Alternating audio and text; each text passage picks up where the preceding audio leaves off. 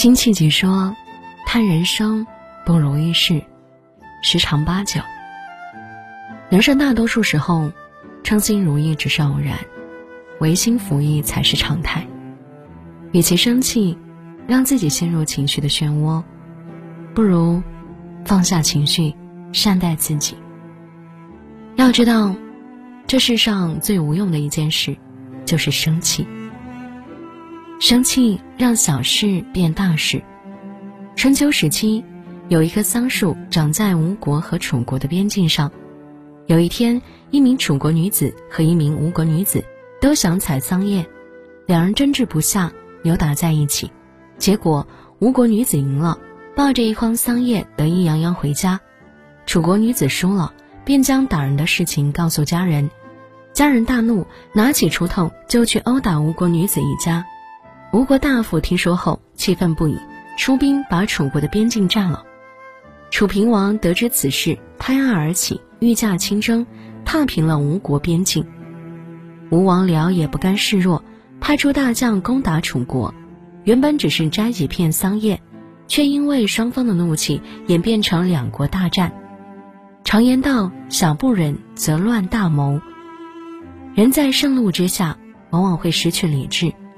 本来忍一时就可以风平浪静的事情，结果变得无法收拾。真正聪明的人都懂得，与情绪较劲就是在与自己较劲。与其让自己陷入困境，不如平复心情，淡然处之。生气让好事变坏事。老话讲得好：“沸水看不清倒影，盛怒看不清真相。”人在生气时。很容易思绪混乱，做出偏激的举动。听过一个故事，有个苦命人辛劳了一辈子，年老时终于拥有了一所木房子。让他心烦的是，房里不知何时跑进来几只老鼠。有一天晚上，他好不容易睡着了，却被老鼠的吱吱声吵醒。他顿时火冒三丈，拿起木棍在角落里不停地敲打，却无济于事。最后，他举起火把去烧老鼠，竟把新房子点着了。一味的着急生气，不仅不会解决眼前的问题，还会造成更大的损失。越是急迫的事情，越要沉心静气，放眼全局。人活一世，不做情绪的奴隶，才能做自己的主人。生气让夫妻变成冤家。古人云。至高至明日月，至亲至疏夫妻。天底下最高最亮的是日月，最亲又最疏远的是夫妻。夫妻之间因为没有距离，所以容易彼此挑剔，产生嫌隙。有多少夫妻因为生气吵架，前一秒还是亲密爱人，后一秒就变成了宿世冤家？在婚姻中拿捏好一个尺度，显得尤为重要。民国男神胡适娶了乡下的小脚女性江冬秀为妻。江冬秀性格泼辣，脾气极大，但胡适却与她相守一生，特别融洽。这一切都源于胡适从不跟妻子生气。词人晏殊曾说：“满目青山空念远，不如吸取眼前人。”夫妻之间磕磕碰碰是常有的事，无论何时都不要逞一时之气。即使争赢了对错，却输掉了情谊。对亲近之人收敛脾气，凡事让三分，幸福自会相伴一生。生气也会让亲人变成路人。被冠以谍战文学之父的麦家，经历过两段沉重的父子情。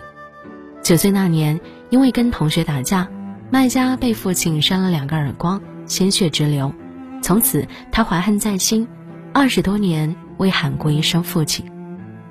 等到他的儿子念中学时，经常与同学闹矛盾，成绩下滑的厉害，麦家就像父亲当年那样，狠狠地扇了儿子一耳光。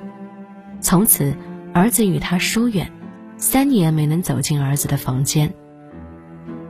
少有人走的路一书中有一段触动人心的话：一辈子真的很短，远远没有我们想象的那么长。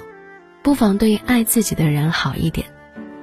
年龄越大越懂得，亲情才是人生最后的归宿。亲人是我们人生的护城河，即使偶尔冰凉如水，也是为了保护我们免受伤害。对亲人多一份耐心，多一点理解，让亲情变陌生，莫让孝心成遗憾。生气，让安顺变波折。电视剧《人世间》里，周秉昆和郑娟难得过上几天安生的好日子，却收到了儿子周南在美国去世的噩耗。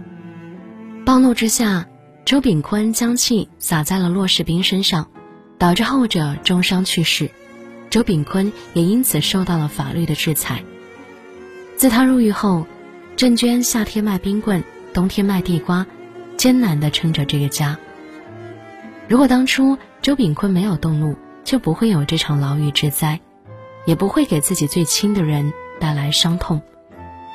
王阳明说：“能克己，方能成己。”人生路上充满了各种波折，越是如此，越当珍惜当下安顺的日子，意气用事、莽撞行事，伤害的不仅仅是自己，更会波及身边最亲最近的人。想要拥有美好的生活。先要接受生活的悲喜无常，用一颗平常心去面对得失，用一颗欢喜心去笑对挫折，自会平安顺遂。生气让健康变疾病，《红楼梦》里，曹雪芹对林黛玉有着偏爱，她心性单纯，待人坦率，有才貌，有才华，除了王夫人，大家都喜欢她，只可惜。她自小体弱多病，本该静心调养，偏偏又是个多愁善感的人，常常生闷气。周瑞家到最后才将花送给他，庆一场。晴雯没让他进怡红院看宝玉，庆一场。湘云说台上的戏子与他相似，气一场。无论宝玉如何偏爱于他，都会气一场。一朵阆苑仙葩，最后因为听说宝玉宝钗定亲。气郁而亡。中医说，百病源于气。世界上最无用的一件事就是生气。画家陈丹青说：“我几乎从来不生气，因为我认为没必要。有问题就去解决，不要让别人的错误影响自己。做人糊涂一点，淡忘一点，大度一点，保持平和，方能收获喜乐。”